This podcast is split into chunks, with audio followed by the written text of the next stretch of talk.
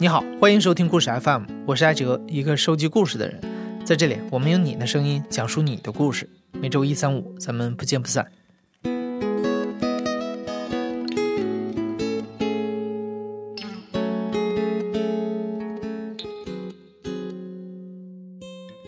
上周的情书节目播出以后有听众给我们留言说听完这几个故事啊突然有了想谈恋爱的冲动。尤其在这几年有些年轻人变得越来越佛系其中一个显著的特征就是不想谈恋爱对爱情失去了憧憬。其实爱情并没有什么特殊之处它和任何一种情感一样复杂一样多变也一样的让人唏嘘。今天的故事里这几封情书来自爱情的几个不同的阶段有甜蜜的热恋有惺惺相惜的初恋也有无法开口的暗恋。希望听完这期节目你能找回一点爱的感觉。大家好我叫番茄我今年二十六岁来自江西。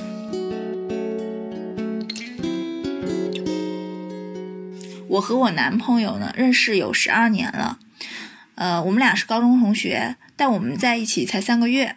呃如果从外人来看呢他的性格是偏冷静理性的那一块。但是他在生活中呢对我是很暖心的也很贴心的一个人。另外呢我觉得他也是一个特别有特别浪漫的一个人。我们俩在一起以后呢他就把我的照片放到了所有他的那个电子设备里面什么手机的屏保啊他那个电脑的那个桌面上也是我的照片。然后他给学生去上课在一个可以容纳几百人的阶梯教室里面电脑桌面一打开，整个那个投屏就投到一个超级大的幕布上，就是我的那个一个照片，而且他特别他特别有心的是，他把他本来桌面上有那种文档嘛。他把那些文档都排成一颗星，然后围绕着我，然后我问他，我说你不觉得害羞吗？那么多同那么多学生，他说他说没有啊，他说他作为一个老师，他更加要以身作则啊，呃，要爱一个人。不要去隐藏啊。这封情书呢其实也不能算真正意义上的情书吧反正挺特别的是最近收到的。那次我跟他闹了点矛盾那天又上班挺忙的然后就没太没太搭理他然后那上午他发给我微信我就没怎么回然后他就有点着急了后来他就想出一个特别有创意的方法然后就写了这一封寻人启事。然后《寻人启事》里面呢，最开始把我那个各种我的呃什么身高啊、年龄啊、什么什么都写了一遍基本情况，然后呃用各种溢美之词把我夸赞了一遍，然后表达了他他对我的爱，然后写了一下。呃，最近因为传染了他的那个二傻的特质吧，然后于二零一九年四月八号，呃，上午九点三十九分走丢至今，了无音讯，微信未回。而有知情者，请麻烦告知特别爱反宝的江西省某个地方的二傻子，当面重金酬谢。联系电话一三一四零九幺三零九二七，他联系电话就是一生一世，然后我们俩的生日，他还配了张图，那张照片呢是上一个礼拜我们俩在车站分别的时候他给我拍的一个照片。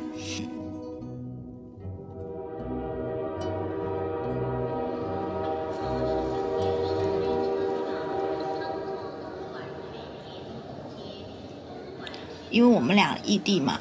就是呃一两个礼拜呀什么时候才能见一次？两个人工作学习都挺忙的。然后那一次见面就两个人还蛮依依不舍的然后他送我送到车站一直目送我上了那个扶电梯扶梯他一直在看我然后一直在拍拍照然后目送我到整个人消失在他的整个视线里面之后他才走的。然后他配了一张那个图我看完以后呢我就哈哈大笑了。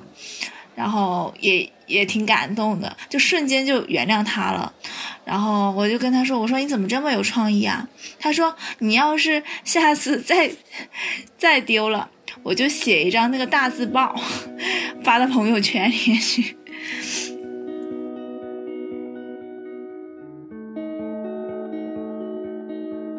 我叫瑶瑶今年二十六岁。收到这封信的时候，大概是二零一二年的十二月份。嗯，这个信上面写的日期是二零一二年十二月的九号，但是我收到的时候应该是九号之后。呃，给我写信的人是我前任。我前任是一个长得高高大大的男孩，我觉得他眼睛长得挺漂亮的，睫毛很长，他学习也很好，也很好，然后尤其是他写字挺漂亮的。我们两个是在我朋友的升学宴上认识的，呃，决定在一起的时候，我们就已经是在不同的城市上大学了，也就是说，我们两个在一起的时候就是异地恋。然后有一天，他就给我打电话，他说我，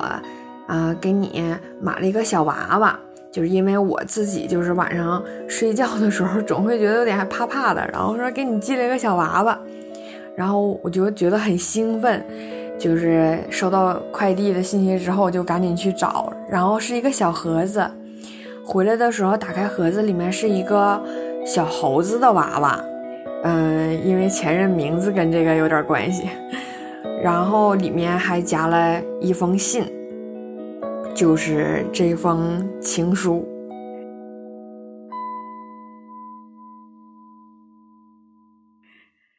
当时我是我们寝室唯一有男朋友的室友啊，都就是调侃我什么的，然后我也觉得自己挺幸福的。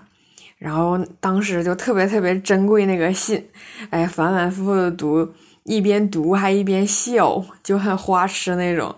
然后读完了，就是拿那个一个纸袋儿把它装起来，放到我枕头下面。然后旁边是那个小猴子的娃娃，每天晚上就一定要枕着它睡觉才行。然后不管我是换寝室也好，还是去哪儿也好，就一定要把那个信就是保护的好好好好的，以至于现在它拿出来就还是很好。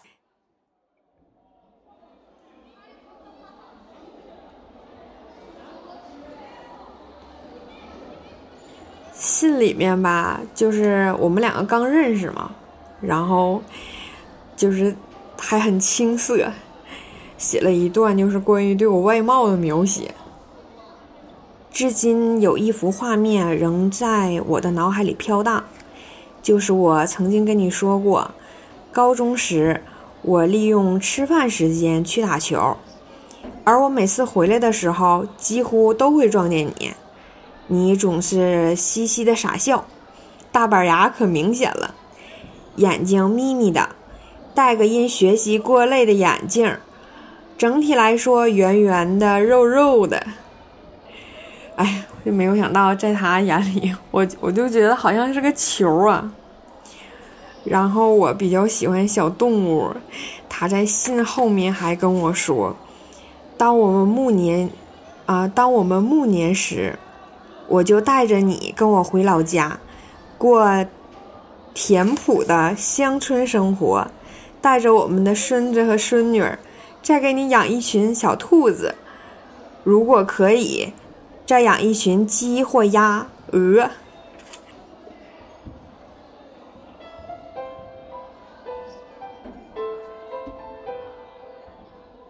我们俩吧，一起。就是对未来憧憬过很多，也说过很多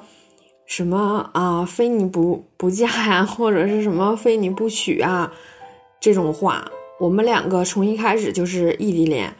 从二零一二年开始，一直到二零一五年，我一直以为这辈子我就肯定是嫁定他了。就不会不会去管别的一些原因，是家庭方面也好，还是说以后我们要面对的一些什么事情也好。可是后来我们两个还是分开了。我们两个分手之后，其实也也后来也联系过，但是不管怎么样。也回不到从前那个样子了。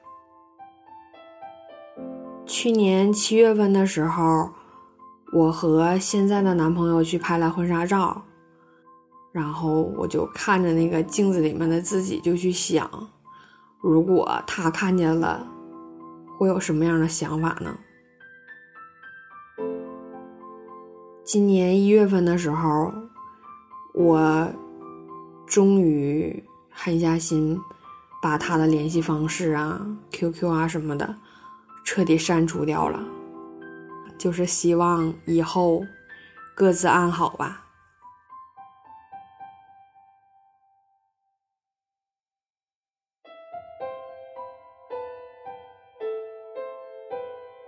我叫梦圆，今年二十七岁。是一名公司职员，来自江苏。写那封情书是九年前，自己十八岁，正值高三模拟考，然后天气也比较炎热了。当时我拿到了不是很理想成绩，看着那些红红的刺眼的分数，觉得心里好烦躁，然后。因为是其实暗恋对象嘛，所以有一种求而不得的忧伤，然后也觉得高三了，好像再不说的话，永远可就来不及了。所以写完作业、订正完卷子以后，我就找了几张非常精美的信纸，把它垫在卷子的上面，然后开始写情书。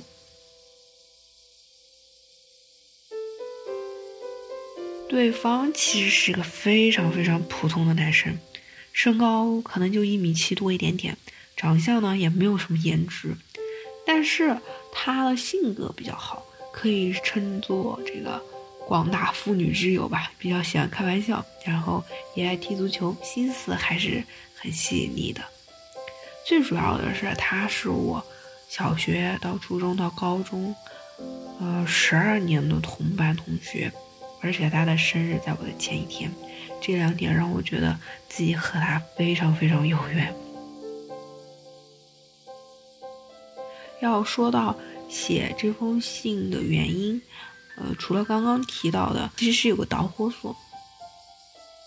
因为前段时间下课的时候在讨论说，呃，每个人自己喜欢的人是什么样，我就说任何一个人都有自己喜欢的人。完了以后，他听到我这个话。就很打趣的说：“嗯，没想到像你这么男生化的女生也有喜欢的人。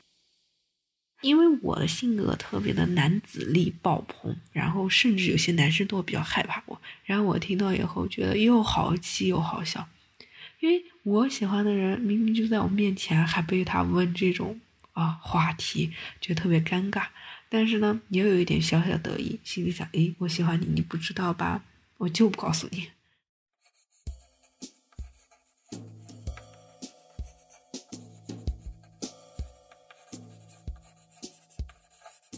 首先是我写完了这封情书，然后我很犹豫，我其实不太敢当面的送给他。嗯，虽然刚说我自己的性格比较像男生吧，可是真就遇到自己喜欢的人之后，就会变得非常的怂。呃，犹豫了好久，我最后还是没有敢数真名，记得自己数的是一个什么远方的喜欢你的人这样的名字。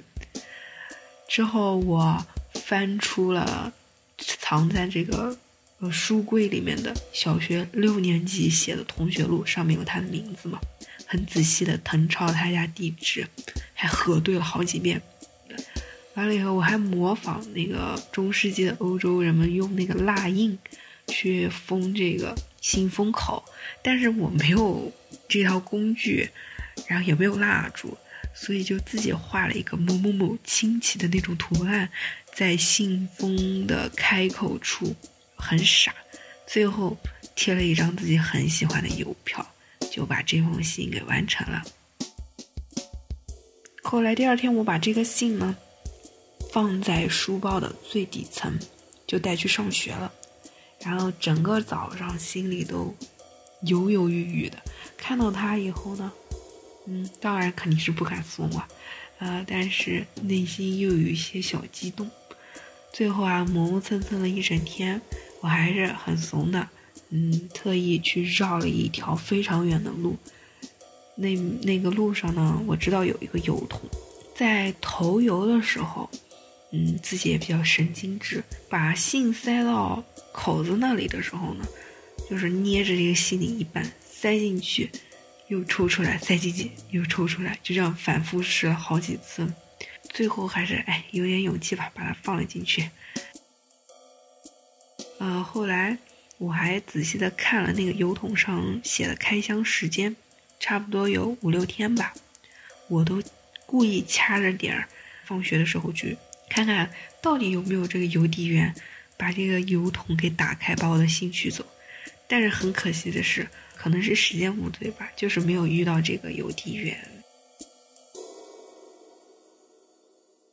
要说最深刻的一个片段，嗯，原文的话我肯定记不起来了，我也没有留存。大致的就是说前前面应该是说我怎么怎么喜欢你啊什么的，但是重点是我不希望这份喜欢呃会变成你的负担，所以请好好备考，考出好成绩。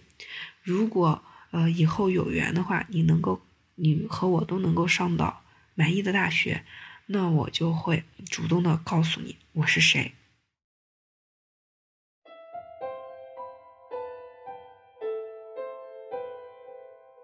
后来很可惜的是，我并没有等来这一天的到来吧，因为我虽然很顺利的考上了大学，但是他却因为成绩不是很理想，就进行了复读。后来我大一国庆节的时候，和很多同学一起回了母校。其实是特意，我是特意去看他的，但我混迹在那些同学之间嘛，然后和他拍了一张合照，不是单独的，但是我又很荣幸的站在了他的身后，因为我发现从小学、初中到高中的毕业照，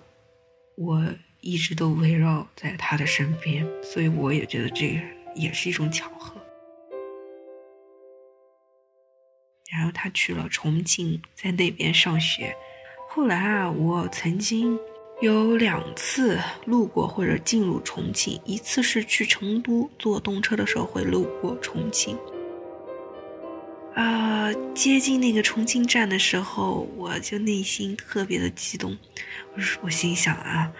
这个我有一个喜欢的人在这座城市里面，然后自己也会觉得很激动、很幸福。等我后来。去这里的时候，仿佛是感受到它存在过的气息吧。真的就像歌里写的：“我来到你的城市，走过你走过的路。”嗯，那种时空交错感是非常的神奇的。嗯，现在想来就是青春的一种非常美好的回忆，但是自己回忆就够了，永远不应该用。用再见面啊，或者再续前缘的这种方式，去打碎当初的这些美好。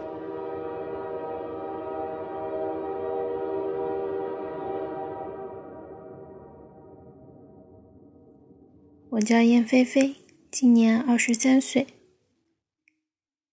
写这封情书的时候，大概是高二，在当时的时候，对方是一个。在大家看来是一个很毒舌的人，他总会有一些特别尖酸刻薄的话去讽刺别人。然后在当时比较中二的我的眼里看来，他是内心非常的勇敢，然后想说什么就直接说，也不会装模作样这样的一个人。这是我遇见的他的第一个生日。所以想要送他一点什么东西，可是那个时候算是比较暧昧的，是朋友，但是又不甘于做朋友，不想简简单单送一个什么礼物，也不想直接去做一些什么事。燕飞飞想到了一个挺无厘头的主意，她决定送一封假情书给这个男孩，捉弄一下他，看看他是什么反应。于是他找来了这个男生的舍友和另外两个同学一起来制作这封假情书。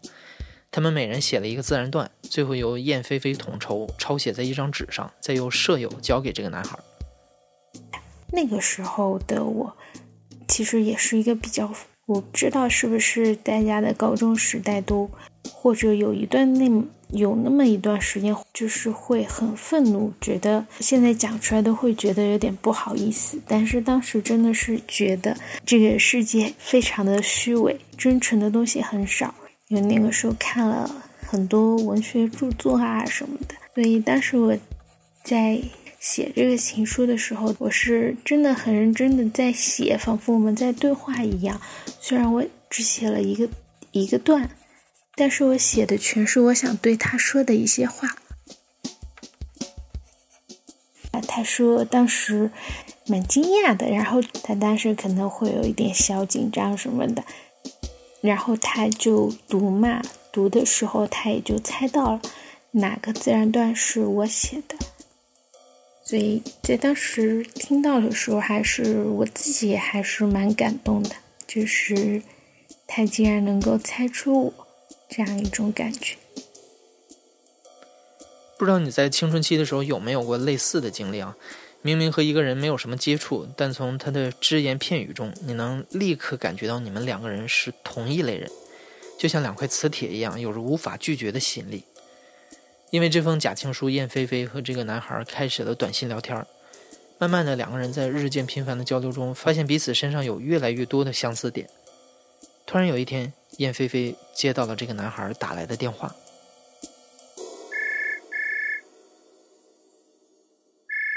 我那会儿就家里又正好只有我一个人，我记得是一个下午，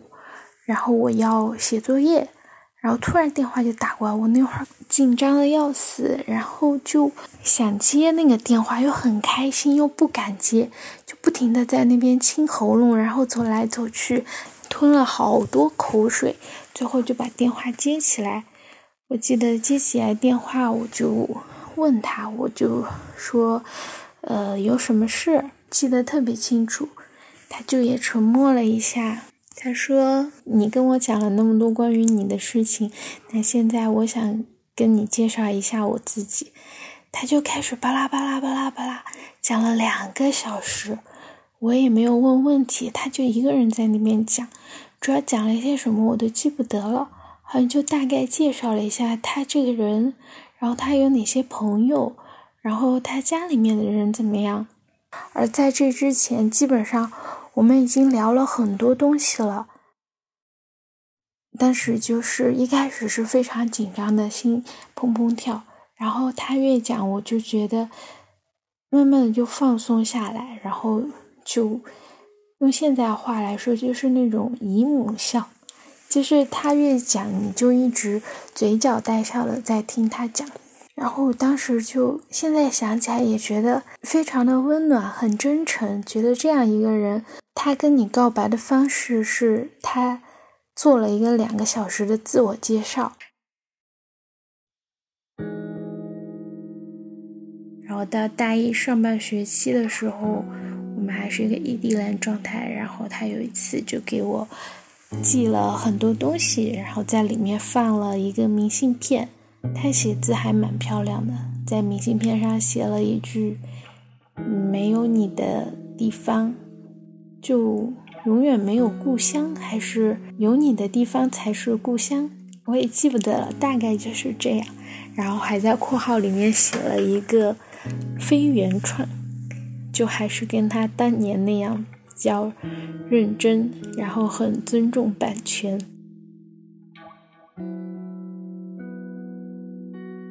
可是后来，就像我们当时害怕的那一样，我们经过了一段时间的异地恋，但是分手了。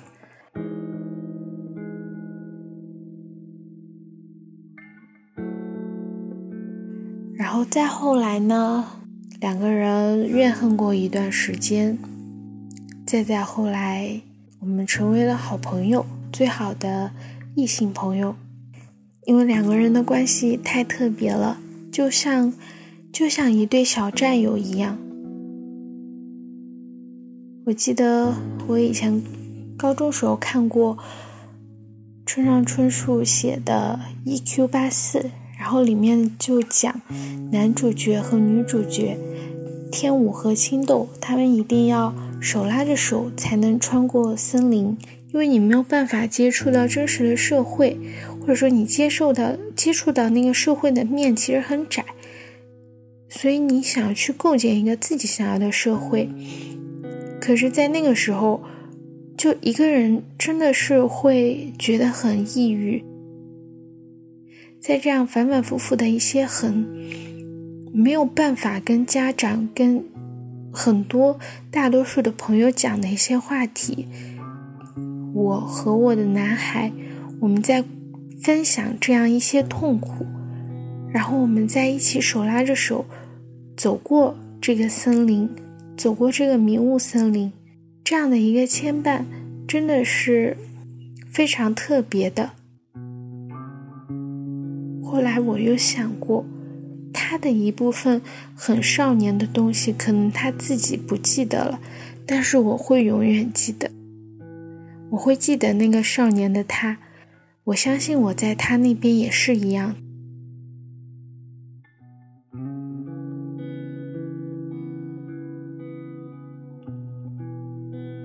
不是每一段爱情都有美好的结局，但每一段爱情都是因美好而开始。今天是五二零，希望正在听节目的你，无论是选择恋爱、结婚还是单身，听完这两期关于情书的节目之后，能感受到爱情的美好。你现在正在收听的是亲历者自述的声音节目故事 FM，我是主播艾哲。本期节目由野捕制作，声音设计彭涵。